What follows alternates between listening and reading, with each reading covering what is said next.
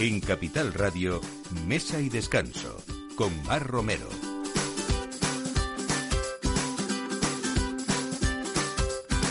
Buenos días, último domingo de febrero, así que ya estamos camino de que casi casi venga la primavera. De momento estamos en vigilia, así que hoy vamos a hablar con Ana Guerrero de, por supuesto, torrijas, pero con el significado que tienen, con la historia que tienen y por qué comemos torrijas previos a la Semana Santa, por ejemplo, ¿no? Vamos a hablar eh, también de un proyecto, Bodega 212, que es el proyecto de un matrimonio estadounidense que se enamoró de Rioja justo cuando hacían el Camino de Santiago y han lanzado la segunda añada de ANSA 2016, que es un garaje wine, un vino de garaje cuya primera añada encandiló a la crítica y que parece ser que viene pisando fuerte. Así que hoy Luis Güemes, que es eh, su enólogo, va a estar con nosotros también para contarnos este proyecto más que interesante. Eh, y tenemos, como todo, evoluciona en la vida, en los modos y en las maneras, ¿no? Así que sabemos que desde el COVID hemos visto cómo los restaurantes sacan partido al delivery, unos más que otros, y hay un, manual que es la guía del delivery 2021, que es el manual definitivo que ha salido para que los negocios de restauración saquen eso, el mayor partido al servicio de comida a domicilio. Está escrito por Marcos Antón y con él vamos a ver hoy esos puntos principales para sacar partido de verdad, eh, bueno, pues de una manera profesional a, ese delivery al que todos nos estamos acostumbrando ya. Y Aranda de Duero es miembro de la Asociación Española de Ciudades del Vino, de ACEVIN, fue declarada Ciudad Europea del Vino 2020 por la Red Europea de Ciudades del Vino por Recebín, pero debido a la situación provocada por la crisis, una vez más, sanitaria de la COVID-19, la programación prevista, que se desarrolla a lo largo de 12 meses, pues fue suspendida. Así que a la espera de contar con un marco internacional favorable, Recebín ha acordado prorrogar la declaración de esa ciudad europea del vino y retomarla en 2022, momento en que se pondría en marcha pues todos esos actos preparados para esta ciudad burgalesa eh, y la celebración de este evento. Así que también tendremos hoy a la alcaldesa Raquel González alcaldesa de Aranda de Duero, para que nos cuente todo esto. Así que si estos temas eh, les son interesantes, pues ya saben, aquí a partir de ahora mismo, en este domingo en el que tomamos el aperitivo, como siempre, con ustedes en Mesa de Descanso, con Jorge Zumeta en la realización y Ana de Toro en la producción. Bienvenidos.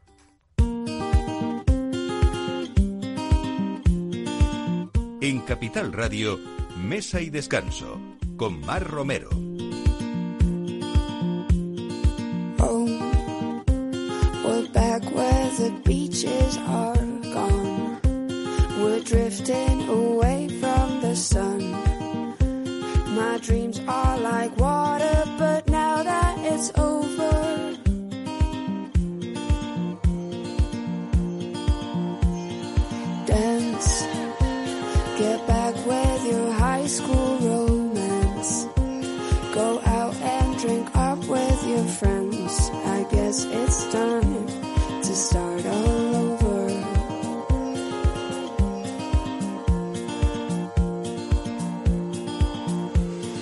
Siempre contamos que si hay alguien que respeta todas esas festividades para endulzar, endulzárnoslas siempre de alguna manera es Ana Guerrero. Bienvenida. Hornosa Nonofre.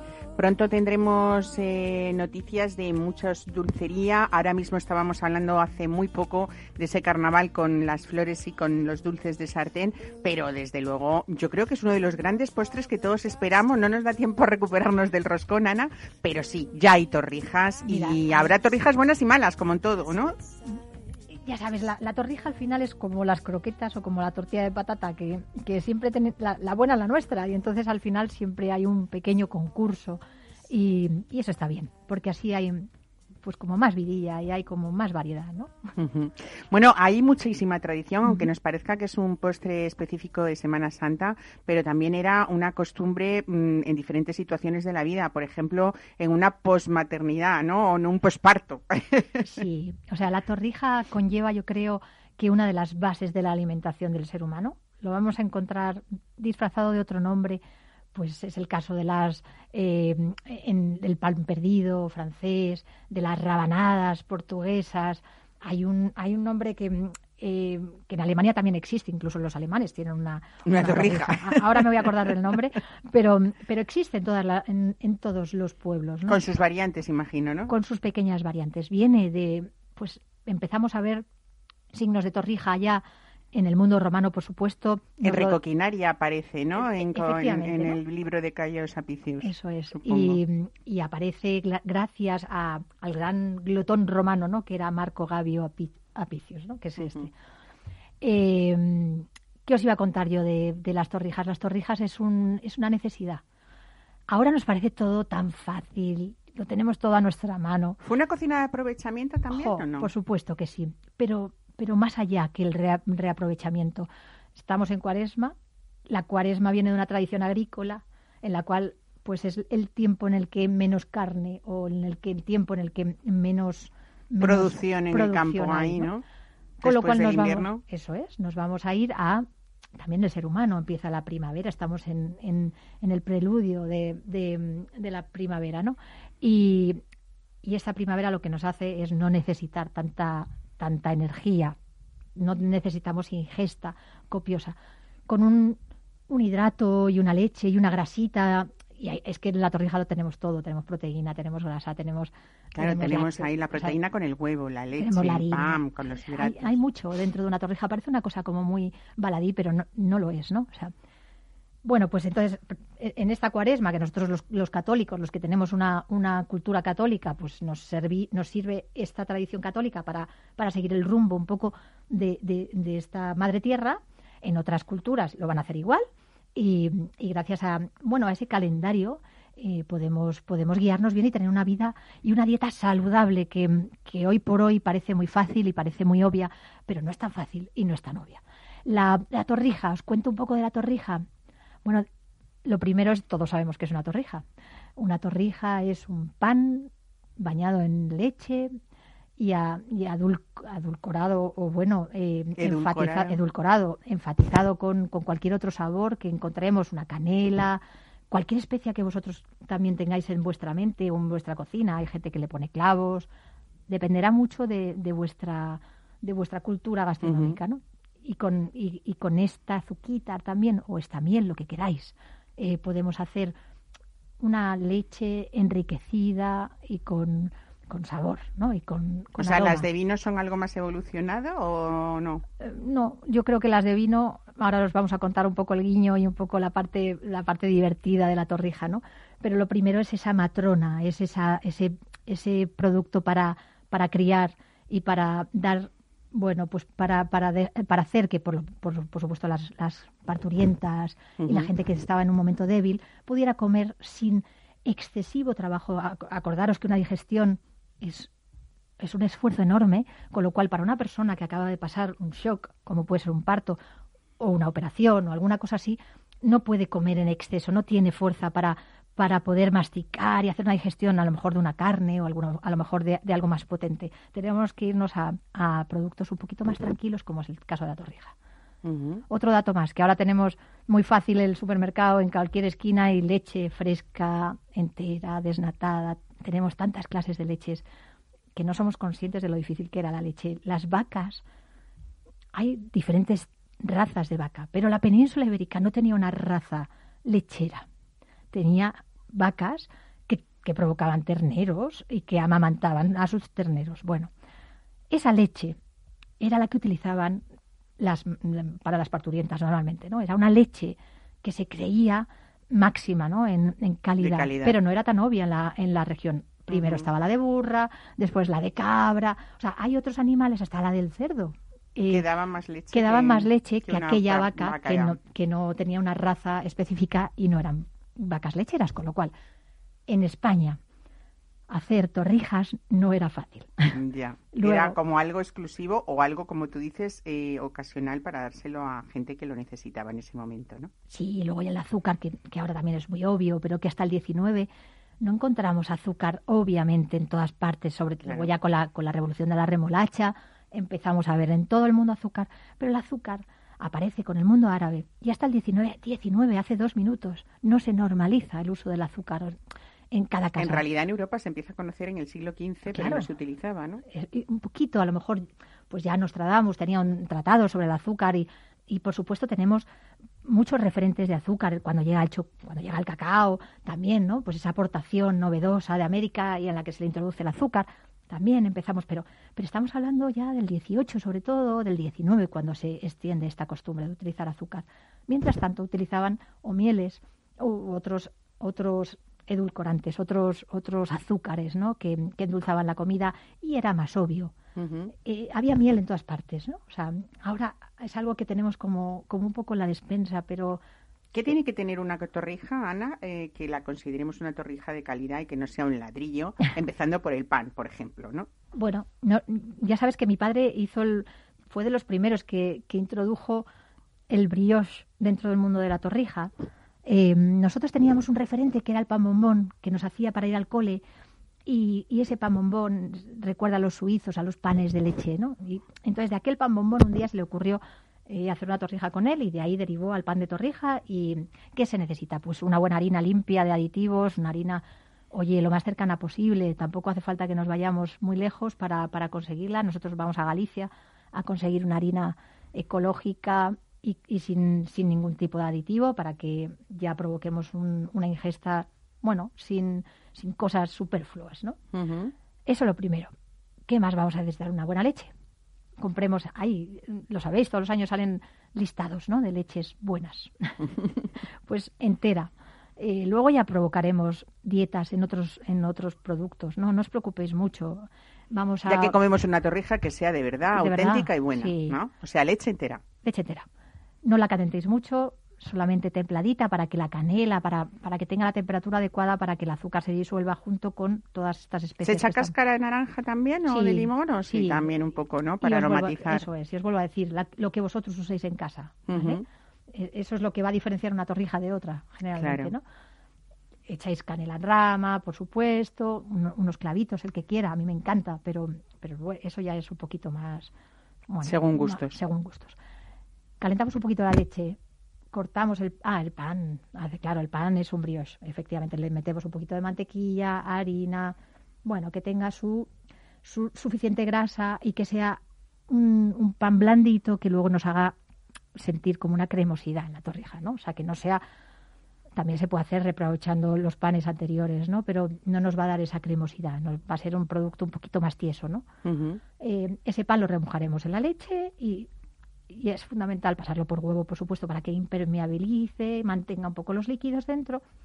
Y nos vamos al caldero, que siempre tiene que estar relleno de un buen aceite de oliva virgen extra. Es muy largo, pero hay que decirlo todo. AOVE, acuérdense. AOVE, virgen extra. Es, es fundamental. Eh, es fundamental.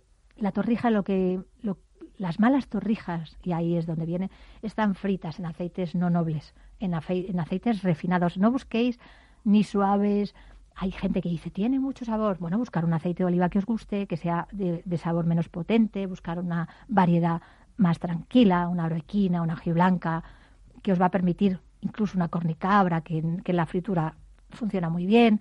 Bueno, pues no la levantéis, no levantéis el hervor, el, el hervor del, del, del aceite. Por favor, no queméis el aceite. Hacerlo a una temperatura baja es fundamental que sea AOVE, que sea una temperatura baja y que metamos esa torrija que no va a coger grasa, os lo aseguro, la va a soltar y os, os va a dar un producto, pues yo creo que maravilloso, ¿no? Qué rico. Después le rematamos ya con azúcar y canela también, ¿o qué? Yo sí, pero, pero también. está muy rica sin más. Sin más, ¿no? Hay gente que le pone miel y la ligera un poquito con, con, agua para que sea más ligera la miel, ¿no? a mí me pesan más. A mí también, me gustan más así con... Bueno, Ana, es casi la hora del aperitivo, pero a mí ya me, se me está haciendo en la boca agua, casi voy a adelantarlo y voy a hacer un aperitivo dulce, si te parece.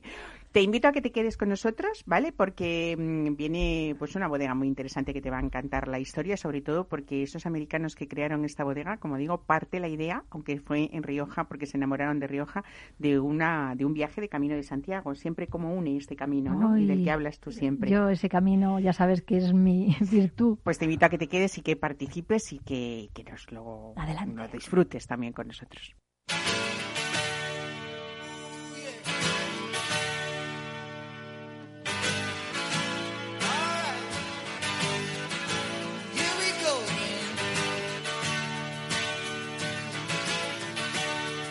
En Capital Radio, Mesa y Descanso, con Mar Romero.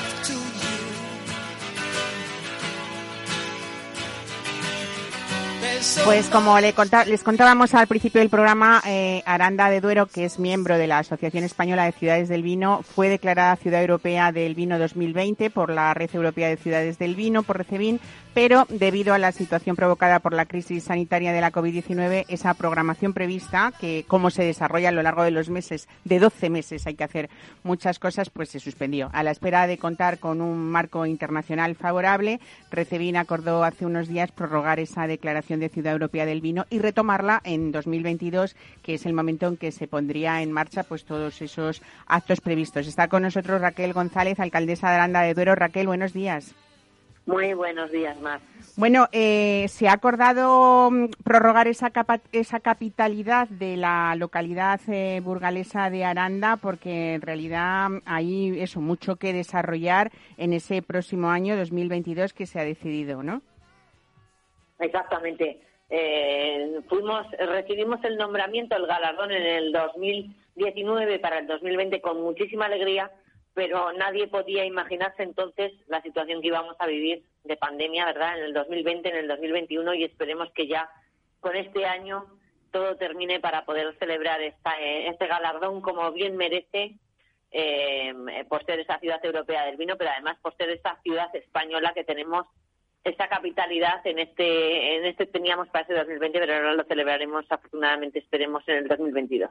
Raquel, esa iniciativa de Ciudad Europea del Vino tiene mm, un carácter rotatorio. En ella pueden participar los países que forman parte de Recevin, pero las candidaturas siempre deben tener una mm, dimensión europea, pero no solamente eso, también eh, demostrar creatividad, ¿no? ¿Cuáles son esos criterios que, que, que habéis decidido o que se han decidido dentro de Aranda para formar parte, bueno, pues de ese 2022 que nos espera lleno de actividades? Pues eh, nuestro en nuestro planteamiento eh, se presentaban otras ciudades, por ejemplo Aro también en su momento, pero nuestro proyecto tenía una línea de eh, vinculada a la sostenibilidad, a la sostenibilidad de la viña, al cambio climático, a este a este tema que nos preocupa en este momento tanto, ¿no? Y por tanto en esa línea eran una serie de actividades que queríamos hacer eh, vinculadas a la formación de los vitivinicultores de, eh, de los tres eh, de los tres países fundamentalmente que formamos parte de la red de Recevin, que es España, Portugal y, eh, Italia, que son los tres países que formamos parte de, de esta red. Bueno, en realidad se busca eso, la implicación de, de un número de actores económicos importantes y, y sociales también del territorio, ¿no? Que, que, bueno, pues que se vea también ese desarrollo de, de la ciudad dentro de- del proyecto. Eh, durante los 12 meses en que se ostenta este título de Ciudad Europea del Vino, hay, eh, yo creo que no solamente eh, acciones y actividades culturales, que imagino que, que lo tendréis todo súper pensado, pero también hay que desarrollar eh, temas de, sensibili- de sensibilización y, sobre todo actividades formativas, ¿no? Que conozcamos todo ese patrimonio que tenéis, ese paisaje, esa gastronomía de Aranda, ¿no? Que es importantísima con, con sus vinos. Eh, siempre todo esto con como hilo conductor, lógicamente, el mundo, el mundo del vino. ¿Qué destacarías cuando empecemos a apuntar en nuestra agenda lo que tenemos que hacer en 2022? Yo espero que a partir de mayo de 2021 tengamos que ir rellenando nuestra agenda que está muy vacía últimamente, por desgracia. Eh, no sé, ¿qué, qué destacarías de todo lo que habéis pensado para, para este año 2022 lleno de, de- de cosas, con- sobre todo mm, formativas y, sens- y, y- y para sensibilizar a todo el que quiera ir ¿no? y formar parte de esto? Bueno, realmente es que Aranda presentó un proyecto que es un poco eh, el proyecto general de la actividad anual de nuestra localidad. Aranda es una ciudad que el que la conozca eh, y el que no la conoce, sobre todo el que no le conoce, le, le sorprende cuando llega porque, claro, prácticamente desde mayo a octubre todos los fines de semana ah, se celebra alguna alguna cosa, ¿no? Las jornadas gastronómicas del lechazo, la fiesta de la vendimia, las fiestas de Aranda, Sonorama. Es un hervidero, es un hervidero de gente pero mm, eh, claro, son actividades, mm, muchas actividades culturales, muchas actividades eh, musicales, muchas actividades de jornadas, por supuesto, eh, y, y, y desde luego, pues eh, e- ese ese sentimiento de, de esa de esa parte tan importante de algo que mm, que creció en nuestra en nuestra zona eh, alrededor de la denominación de eh, de vino Ribera del Duero que, que en su momento hace muy pocos años pues eh, no teníamos esa cultura del vino, no le dábamos esa importancia a la cultura del vino y a nuestra gastronomía, ¿no? Ahora mismo, alrededor de la gastronomía, alrededor de la vitivinicultura de nuestra zona, es un potencial importantísimo y el turismo rural que ahora mismo se va a convertir eh, o sea, nos ha impedido, esta pandemia nos ha impedido celebrar como hubiésemos querido la ciudad europea del vino, pero sí que es cierto que nos va, que va a poner en valor el sentimiento del regreso, del regreso al turismo, al turismo de naturaleza, es lo que nosotros estamos defendiendo, ¿no? La sensibilización también a través de ver nuestros viñedos, de disfrutarlos en la primavera cuando está eh, creciendo la hoja, de disfrutarlos en el otoño cuando esas hojas son eh, casi rositas entre el naranja, el rosa, eh, pasando luego al marrón. O sea, todo esto eh, probablemente la pandemia no nos ha permitido en su momento disfrutarlo, pero eh, a partir de ahora disfrutaremos y seguramente que lo valoraremos mucho más, lo pondremos mucho más en valor. Seguro. Bueno, en Cambados, en Pontevedra y Jerez de la Frontera son las ciudades españolas que han ostentado el título de Ciudad Europea del Vino en anteriores ocasiones y en la última edición, la de 2019, fue la comarca de Sanio, en la provincia italiana de, de Campania, quien quien lo hizo. Es verdad, Raquel, que en la zona de, Burgos, de, que pertenece también a la denominación de origen Ribera del Duero, mm, sobre todo hay viñedos eh, pues muy antiguos, en vaso, muy espectaculares, algunos en unas altitudes, eh, bueno, que, que sí que es una parte de Ribera del Duero muy especial que quizá haya que saber diferenciar, ¿no? Eh, y valorar. Y luego, bueno, pues claro, están todos esos pueblos como Aranda, que es un poco el, mm, yo qué sé, como la parada en el camino para, para disfrutar de, todo eso, ¿no? Eh, Aranda también es parte de esa Asociación Española de Ciudades del Vino, de ACEVIN. Hay, bueno, pues muchísimas, quien es, es quien coordina y desarrolla esa marca Rutas del Vino de España, que es un club de producto de turismo enológico que, que respalda el Ministerio de Agricultura, Pesca y Alimentación y nada menos que tiene actualmente 32 destinos. O sea que, que, yo creo que ha hecho una labor y la sigue haciendo muy importante pues para, para esas, esas actividades de no turismo que, bueno, como volvemos a decir, desgraciadamente nos hemos quedado todos un poco cojos sin ella, pero que, ah. bueno, que es importante que se, que se vuelvan a retomar, ¿no? Sí, yo quiero felicitar la gran labor que se está haciendo en la Asociación de Ciudades eh, del Vino Españolas y muy especialmente a su presidenta, Rosa, Rosa Melchor. Está haciendo un trabajo fabuloso y, de verdad que incluso en este tiempo de, pandemia, pues eh, la asociación sigue trabajando, sigue en este momento desde, la, desde las videollamadas, ¿no? Pero con un gran interés eh, por volver a, a seguir a a seguir eh, trabajando y poniendo en valor estas rutas del vino también, estos destinos enológicos que yo creo que, que son, em, eh, vuelvo a decir, no, vuelvo a reiterar, ese turismo rural, esta vuelta, esta vuelta al origen, esta vuelta a la tradición, esta vuelta a la cultura, a algo que, que era de nuestros antepasados, ¿no? Porque aquí el sentimiento de la viña, mm, es verdad que durante un tiempo se abandonó, eh, durante un tiempo se abandonó porque Aranda es una localidad muy industrial, tiene Michelin, Pascual, Glaxo, grandes empresas y luego alrededor de todas ellas tenemos un tejido industrial muy importante y muy potente. Y hubo un momento en el que se abandonó el trabajo del campo, ¿no? Eh, el trabajo de la viña. Pero ahora mismo mm, se le ha dado un valor eh, muy importante y, y eso es algo que no se deslocaliza nunca. Nos cansamos de decirlo. Ayer precisamente teníamos una reunión con el Consejo Regulador y con la Ruta del Vino que están haciendo también un trabajo fabuloso con sus presidentes, con Enrique y Miguel Ángel a la cabeza, ¿no? Eh, la viña es algo, eh, la agricultura es algo que no se deslocaliza y es un valor que tenemos que potenciar y ahora mismo es un valor turístico en alza. y por eso tenemos que ir trabajando y Acevin lo está haciendo fenomenal en este campo. Pues Raquel González, alcaldesa de Aranda de Duero, eh, muchas gracias por estar hoy con nosotros y sobre todo por bueno anunciarnos esa buena noticia que seguro que repetiremos y recordaremos a nuestros oyentes cuando se vaya acercando ese deseado 2022. Esperemos que 2021 no se nos haga demasiado largo porque eso significará que las cosas van mucho mejor. Buen fin de semana. Hasta luego gracias. Igual, saludos, hasta luego.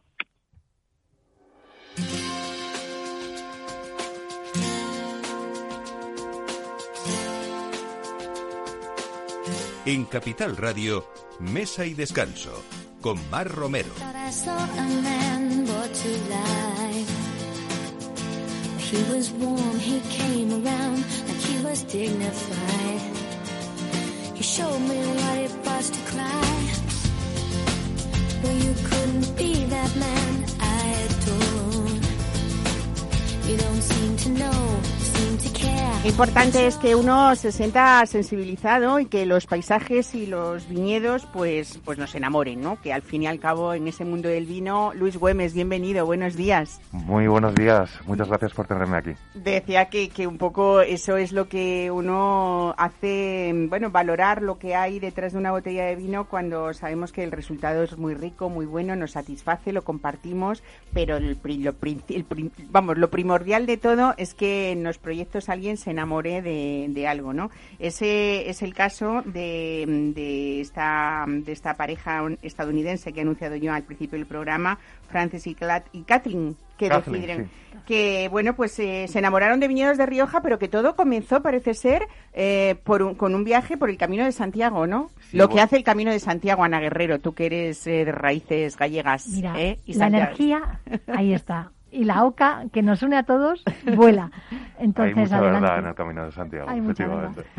Bueno, eh, vamos a hablar de esta bodega 202, que es el proyecto de este matrimonio que decíamos y que ahora mismo se lanza la segunda añada de ANSA 2016, que es un garaje wine, un vino de, de garaje. Cuéntanos, porque la primera añada ya encandiló a la crítica y, y bueno, ha sido como un éxito pues muy muy rápido, ¿no? Y desde luego tú tienes ahí una gran responsabilidad en eso, que, eres el enólogo de la bodega, ¿no? Pues sí, eh, la verdad que este proyecto eh, comenzó a, partir de un enamoramiento de una pareja de estadounidenses que haciendo el Camino de Santiago quedan absolutamente prendados por la belleza del entorno. Yo soy madrileño de nacimiento, pero llevo cinco años viviendo en Rioja y todavía me sigo maravillando cuando voy por las mañanas al viñedo y, me, sigue capturando la, belleza del, paisaje, de la cultura de las gentes. Esto fue el, nacimiento de Bodega 202, eh, fue una historia de amor y yo tuve la suerte de cruzarme en el camino de esta pareja y bueno, pues cuando me propusieron comenzar este precioso proyecto, eh, sin duda mm, abandoné todo lo que estaba haciendo y me tiré de cabeza y luego más adelante pues tuve la suerte de poder convencer a mi familia para que abandonase Madrid también y me siguiesen Eso hasta es que un buen futuro ahí, ¿no? Bueno, estamos hablando de, de, ANSA 2016, que es la segunda añada, como decíamos, de, de un tempranillo 100% que procede de viñas de más de 70 años, ¿no?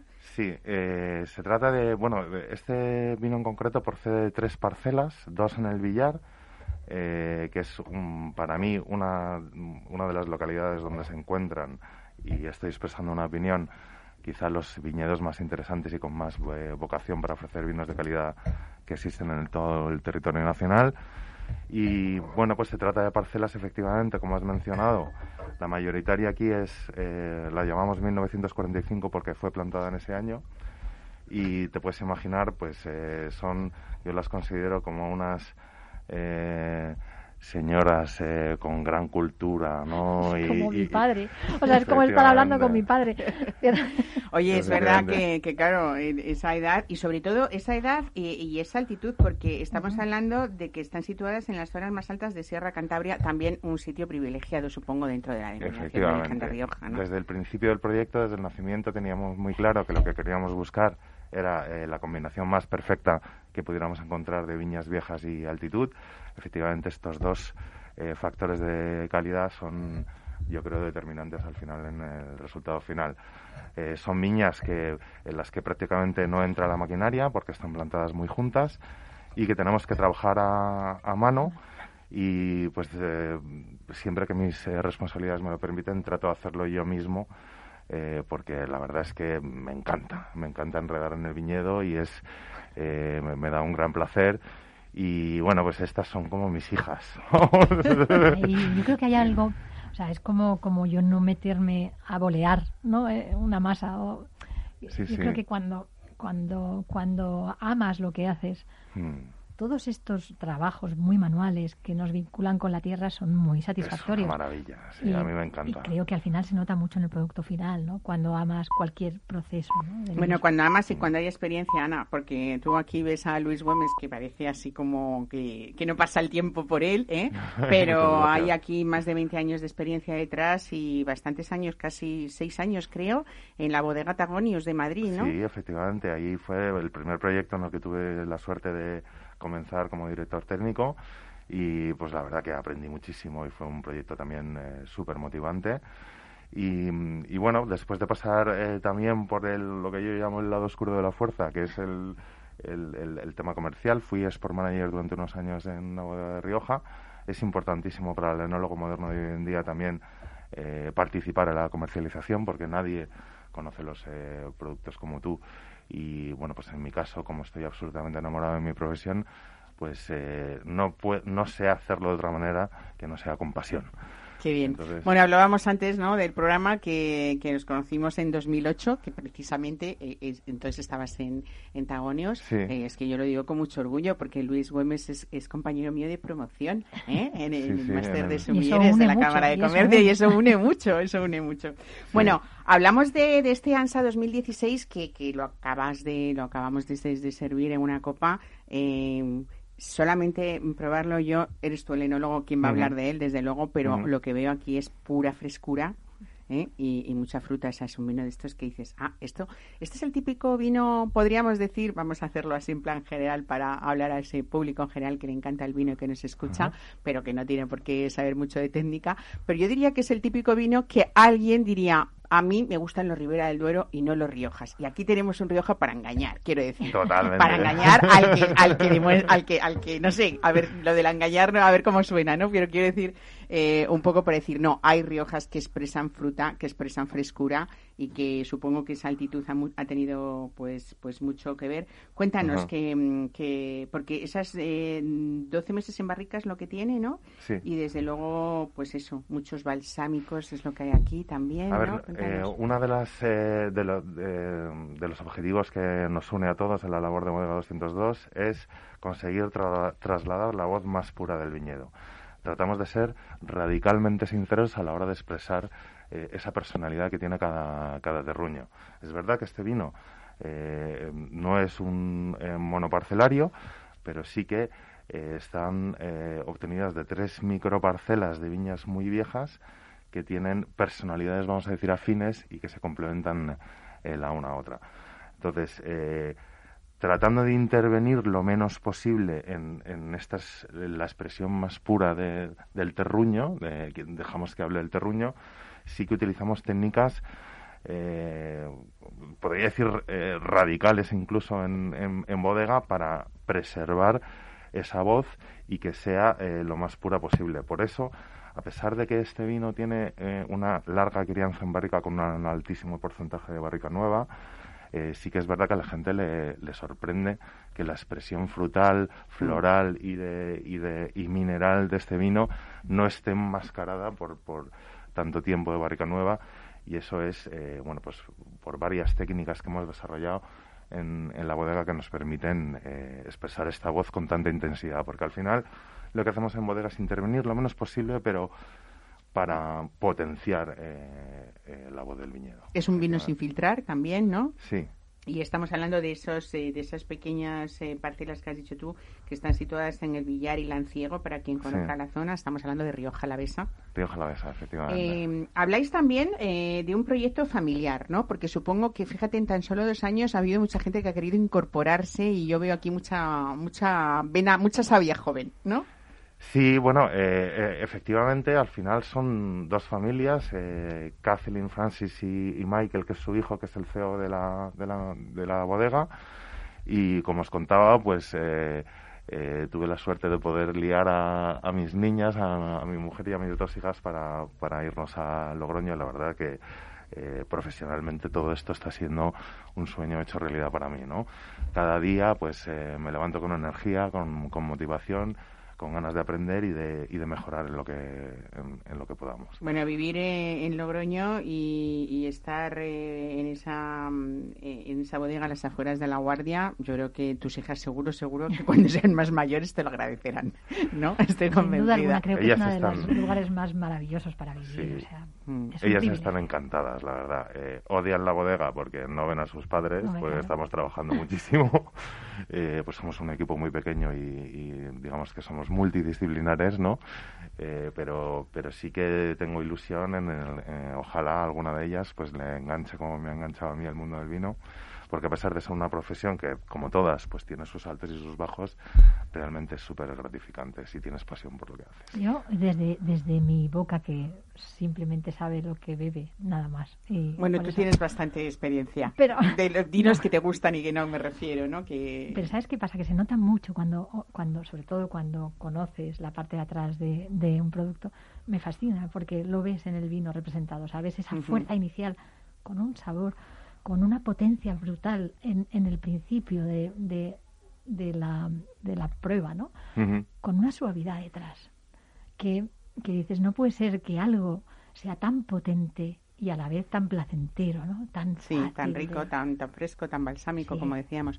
Eh, nos contabas, Luis, eh, bueno, esa mezcla de, de- de ver esa situación donde está el viñedo, de esos viñedos viejos, de esa altitud, de esas técnicas que nos cuentas. Eh, yo creo que toda esa visión que tú tuviste también da mucha alegría cuando se ratifica con, profesionales y con gurús del sector en los que, bueno, pues eh, dices, yo creo que, no estoy solamente eh, pensando que yo he acertado, sino que está certificado porque ya en eh, la anterior eh, la anterior añada, ANSA 2015, eh, tuvo 95 puntos en Wine Spectator, 94 puntos que otorgó Tim Atkin, el crítico vinícola eh, británico, eh, 93 en la guía Peñín, eh, o sea que ha habido un quórum internacional importante, ¿no? Pues sí, la verdad que la última de las puntuaciones que recibimos, la que mencionas de Buen Spectator de 95 puntos, pues no sabíamos muy bien, o sea, nos pusimos a analizar un poco los datos, qué significaba eso, ¿no? Y, y la verdad es que nos dio vértigo eh, comprobar pues que One Spectator, que es una revista, como sabéis, de muchísimo prestigio en Estados Unidos, nos había colocado entre los 37 mejores vinos de Rioja, catados nunca por la Madre revista. mía. En el 2015 estábamos... 37 mejores vinos de la historia de la guía, o sea, fíjate, ¿no? Que Sí, sí, sé sí, vértigo, absoluto vértigo, vamos. Bueno, y además Atkin lo catalogó a la bodega como una de las eh, historias de éxito más destacadas en Rioja la- de la última década. Por favor, Sí, vamos, sí. esta pareja de americanos tiene que estar encantados de la vida. Estamos ¿no? encantados, yo, yo el primero. Hagamos el camino de Santiago, y por sabes favor. qué pasa? Que esta- estas imágenes que estamos viendo todos, yo creo los que estamos escuchando esta historia, las vemos muy representadas en Italia y muy poco representadas en España. Pero yo me, me quiero imaginar esa, esa mirada virgen ¿no? de nuestro país. Que, que, que se me ponen un poco los pelos de punta, pero yo tengo un poco de principio de Stadler y, y entonces eh, el paisaje, eh, el todo, ¿no? O sea, nuestra tradición gastronómica, no me puedo imaginar lo que sienten estas personas, ¿no? Que se han integrado en nuestra cultura y que y que viven desde desde otra mirada, ¿no? No desde esa tan común nuestra del día a día, sino desde desde el asombro, ¿no? De lo que somos. Sí, sí, Francis y, y Kathleen, bueno, pues están súper enamorados de España. Fíjate que me ha, eh, a mí me ha sorprendido porque ellos han mencionado muchas veces que lo que más le gusta de los españoles es su profundidad. Son tremendamente espirituales y, y muy, y muy religiosos. Y, y cómo manejamos también esa profundidad con, con, con ese sentido del humor y esa humildad que tenemos natural los españoles, ¿no? De ese saber reírnos de nosotros mismos, etcétera. Y entonces, pues, eh, verdaderamente, pues ellos la verdad que están súper motivados también con, con el proyecto y, y tenemos muchísima hambre y queremos más. ¿Qué sería de nuestras vidas sin sentido del humor? Oye, vamos a seguir, eh, si Y- os parece, disfrutando de ANSA. Y sobre todo, ¿dónde lo podemos conseguir?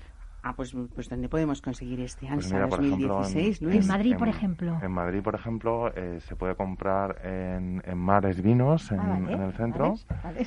Eh, hay, una, hay una biblioteca que se llama Biblioteca del Sumiller, donde también lo podéis conseguir. Ujú. Y luego a través de los eh, medios online. Eh, Qué buena labor ha hecho Mares del Barrio, ¿eh? En Sí. esa vinoteca Es un encanto. que tiene siempre, bueno, pues cosas muy especiales que a ella le gustan mucho y desde luego desde el plano y desde el punto de vista de una profesional que lo es. Tiene un gusto eh, a la hora de catar y a la hora de elegir historias muy bonitas del vino. No os vayáis que vamos a seguir a- disfrutando despacio de este ANSA 2016 como se merece, porque vamos a hablar un poco de cómo sacar partido también a los negocios, ¿no? Yo decía que es muy importante el sentido del humor, pero también hay que ser profesionales, sobre todo en estos tiempos en los que a veces nuestro negocio nos han obligado a cambiar de forma eh, algunos de los negocios y también como consumidores hemos cambiado nuestras costumbres y una de estas cosas ha sido desde luego el delivery, ¿no? El traer, eh, el pedir eh, comida a, casa o, recogerla en algunos restaurantes, pero mm, ¿Está todo este delivery acertado? Eh, quiero decir, ¿sacamos rendimiento o saca rendimiento el, hostelero de, mm, saca el máximo partido? Bueno, pues para saberlo hay un manual eh, que es el manual definitivo de la guía de Delivery 2021 que ha creado Marcos Antoni que nos da algunas pistas de cómo rentabilizar ese negocio. My baby's always dancing. I wouldn't be a bad thing, but I don't get no loving, yeah, that's no lie. We spend the night in Frisco. En Capital Radio, Mesa y Descanso, con Mar Romero.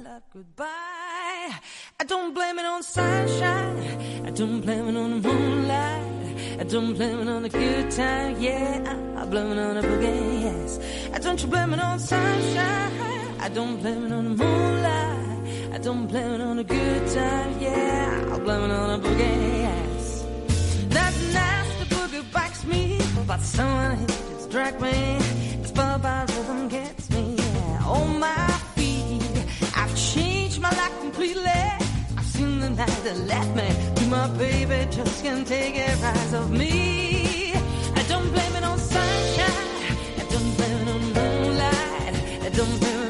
Bueno, pues lo que decimos que en tiempos de incertidumbre y cambios continuos, ese negocio del delivery se ha visto pues como una salida válida para el castigador sector de la restauración. Para muchos ha sido un soplo de aire fresco, pero para otros, en lugar de convertirse en un arma para facturar más, pues ha convertido a veces en un auténtico dolor de cabeza. Marcos Antón, buenos días, bienvenido a Mesa y Descanso. Buenos días, Mar, ¿qué tal? Un placer estar aquí charlando un ratito con vosotros.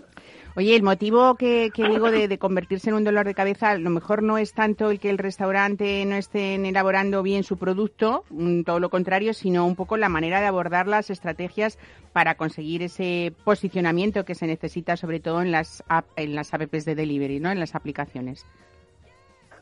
Eso es, Mar.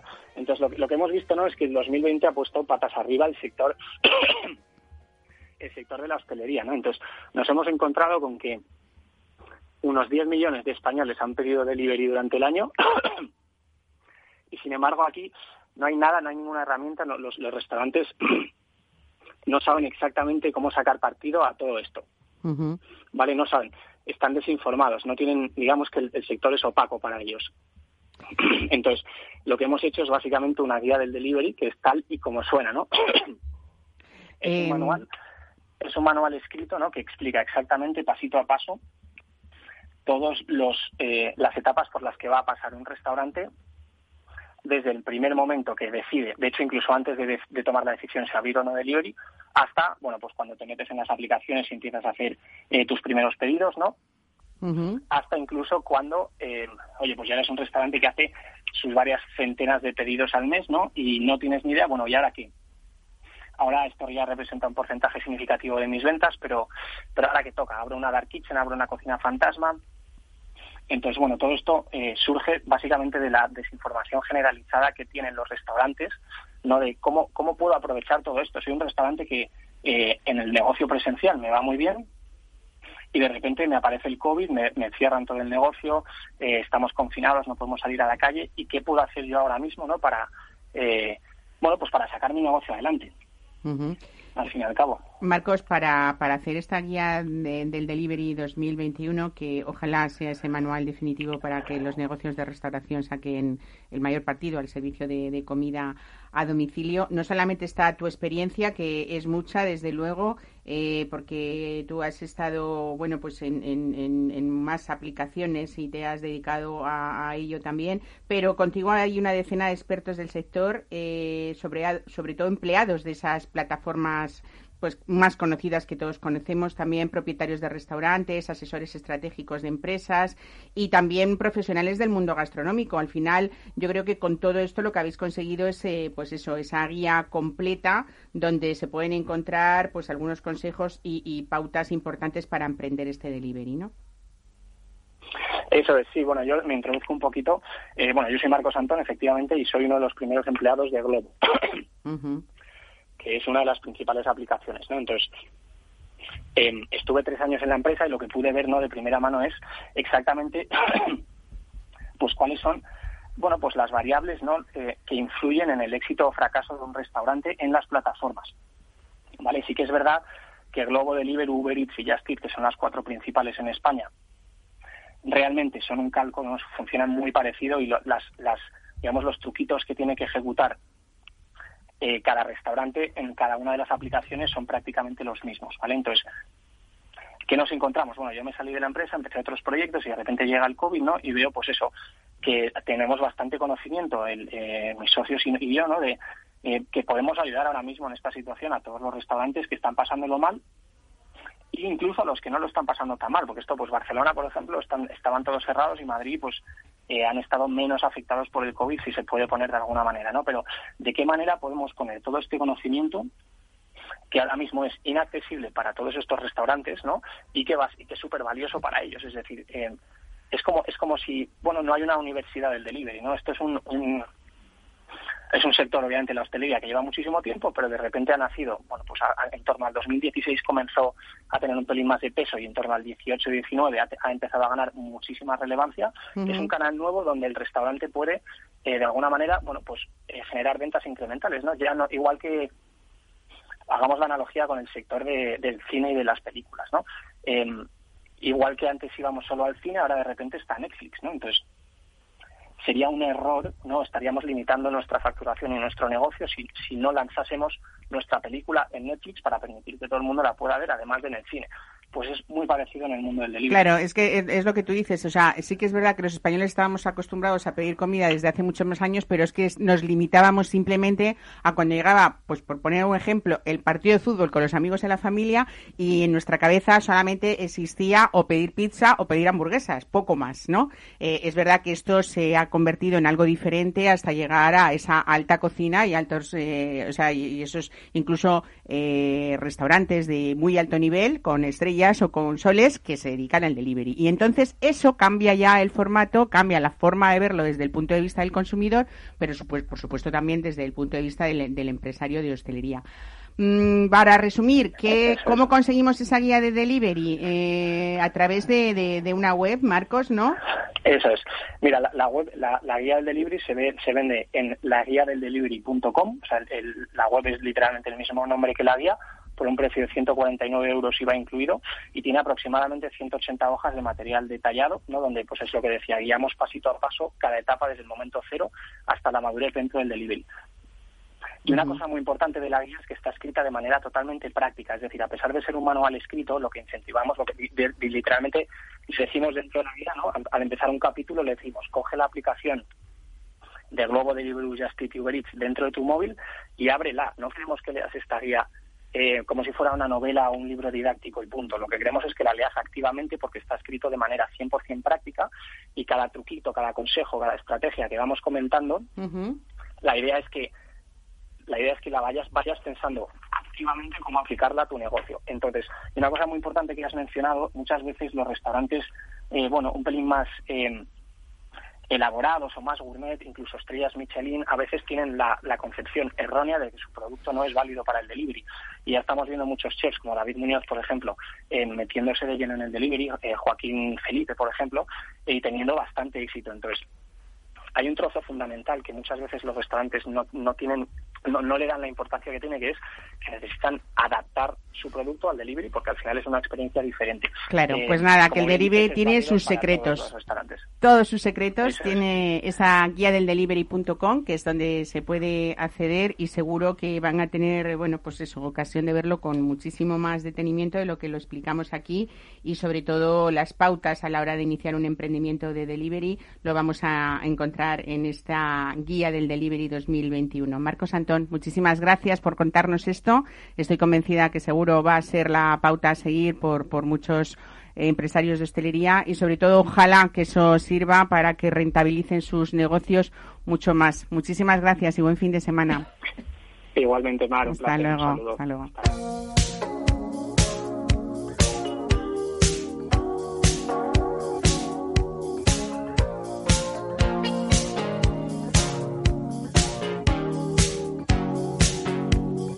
Mesa y descanso. Capital Radio.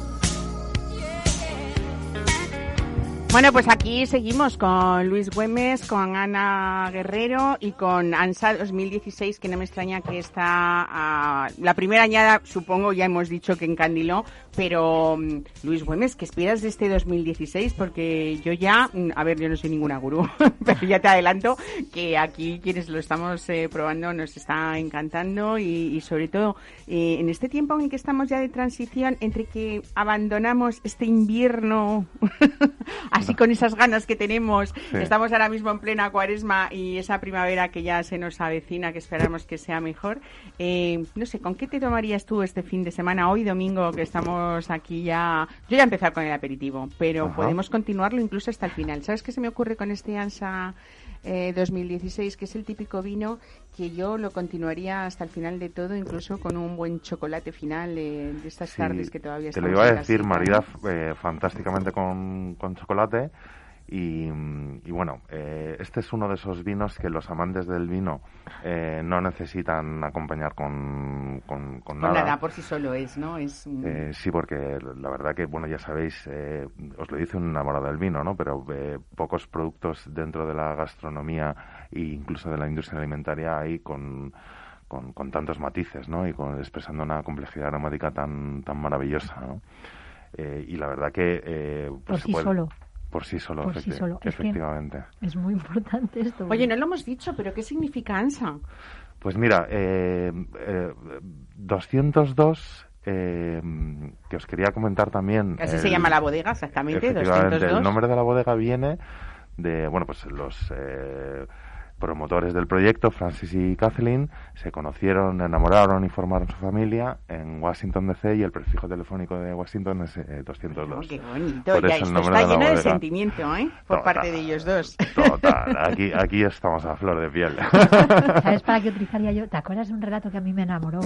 Mm, eh, eh, no- me enamoran las cosas y luego nunca recuerdo los nombres, es un gran problema.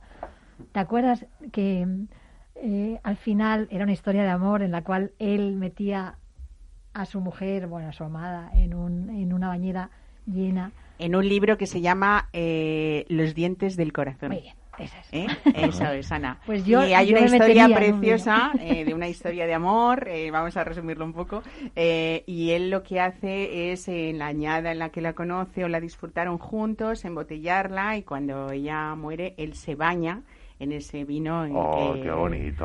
No, no, ella No, no no, estaba- ellos se habían bañado en vino, Ellos ellos, se habían bañado en ese vino guardado. y él lo había embotellado Eso es. para después bebérselo. Así es la historia. Para que preciosa. estuviesen los aromas. Claro, de- claro. No, no, no, para, para, permanecía, aportar, para aportar su propia vida a ese vino, ¿no? O sea, hasta dónde puede llegar eh, el fetichismo, Macerar a su, ¿no? a su amor en vino, ¿no? Bueno, y, y Ansa también habla de amor porque significa el más querido en gaélico. el ¿no? más querido, el, el elegido. Bueno, pues este fue el nombre que pensamos para, para representar eh, pues todo lo que queremos hacer, los objetivos de, de- calidad que tenemos en, en la bodega y luego pues a, a mis, eh, como yo, yo les llamo en inglés, a mis old ladies, ¿no? Que- Yo quiero ser una old lady con Alsa. Ay, No te preocupes que lo vamos a conseguir Dentro de muy dentro poco. Sí, yo creo que sí, irremediable. Bueno, Luis, No yo eh, vuelvo a decir un poco más. Me encanta ese, esa frescura, esa delicadeza, esa, ese equilibrio que, que has conseguido en este vino. Realmente hablar de dos añadas parece que no es nada. Hablar de 20 años en el vino es- sigue siendo nada, ¿no? Ajá. Y sin embargo, bueno, cuántos logros que también, eh, yo que sé, da mucha alegría contar en los tiempos en los que estamos eh, esos proyectos que en poco tiempo se convierten en algo que les gusta en general a todo el mundo, que al final es para lo que vale el vino, ¿no? O lo que te da alegrías en el vino. Tú puedes hacer algo maravilloso, pero si al final el consumidor no lo acepta o no le gusta o no lo aprecia, pues No, no, desde luego. eh, eh, los enólogos te- tenemos que tener muy claro que al final lo que, lo que nosotros hacemos a través de nuestra pasión, de nuestro trabajo, de nuestro esfuerzo, eh, no debemos de perder la vista de que al final lo que que nuestro objetivo es hacer disfrutar a la gente en la medida de nuestras posibilidades.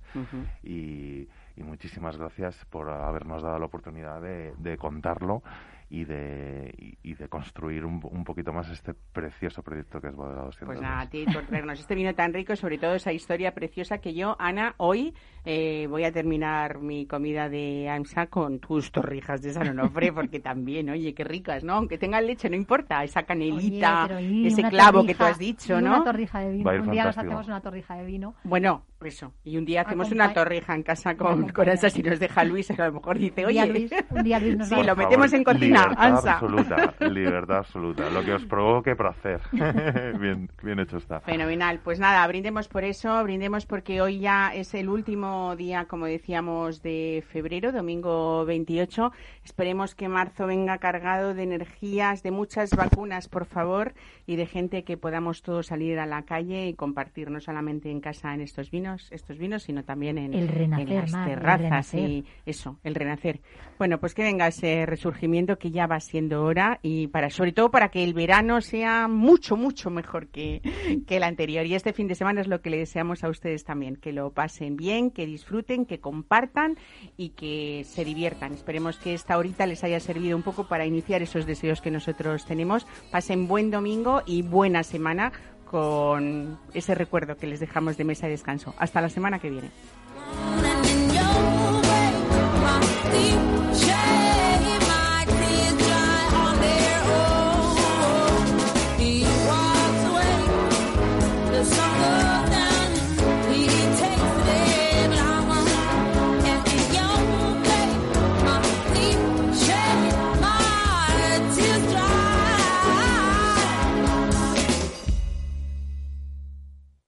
Esto te estás perdiendo si no escuchas a Luis Vicente Muñoz en Capital, La Bolsa y la Vida.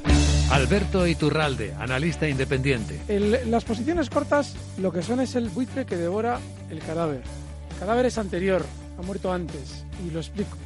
Si un valor tiene eh, todavía un núcleo duro dentro, que obviamente sabe que esa empresa es viable, apoyar el valor hasta el punto de que las posiciones cortas le dan dinero. Él siempre tiene la posibilidad de, tanto con crédito como con acciones, manipular el valor. Una posición corta si algo hace es subir un valor. No te confundas. Capital, La Bolsa y la Vida con Luis Vicente Muñoz, el original. Disfruta de la mejor cocina gallega en Montes de Galicia. Todo un clásico moderno en el barrio de Salamanca. Disfruta de la variada dieta atlántica, de las mejores carnes y pescados tratados con respeto y transparencia y regados con una de las mejores bodegas de la zona. En grupo, en familia o en pareja, Montes de Galicia te ofrece el espacio perfecto en cada ocasión. Inversión inmobiliaria acompaña al mercado inmobiliario en este nuevo ciclo. Todos los jueves de 10.30 a 13 horas, el inversor encontrará las claves para realizar su mejor inversión. La mañana de los jueves en Capital Radio tomamos el pulso al sector inmobiliario. Noticias, análisis de mercado y debates donde los protagonistas del sector podrán contar en primera persona los retos a los que se enfrenta el ladrillo. Inversión inmobiliaria pone la voz al sector inmobiliario. Aquí, en Capital Radio.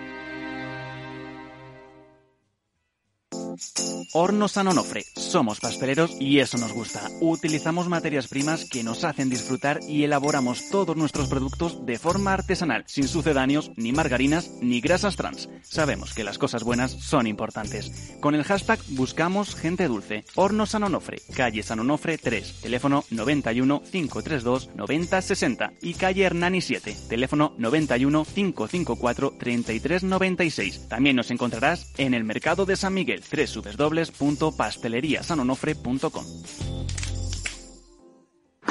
Si te gusta el pádel, en Capital Radio tenemos tu espacio.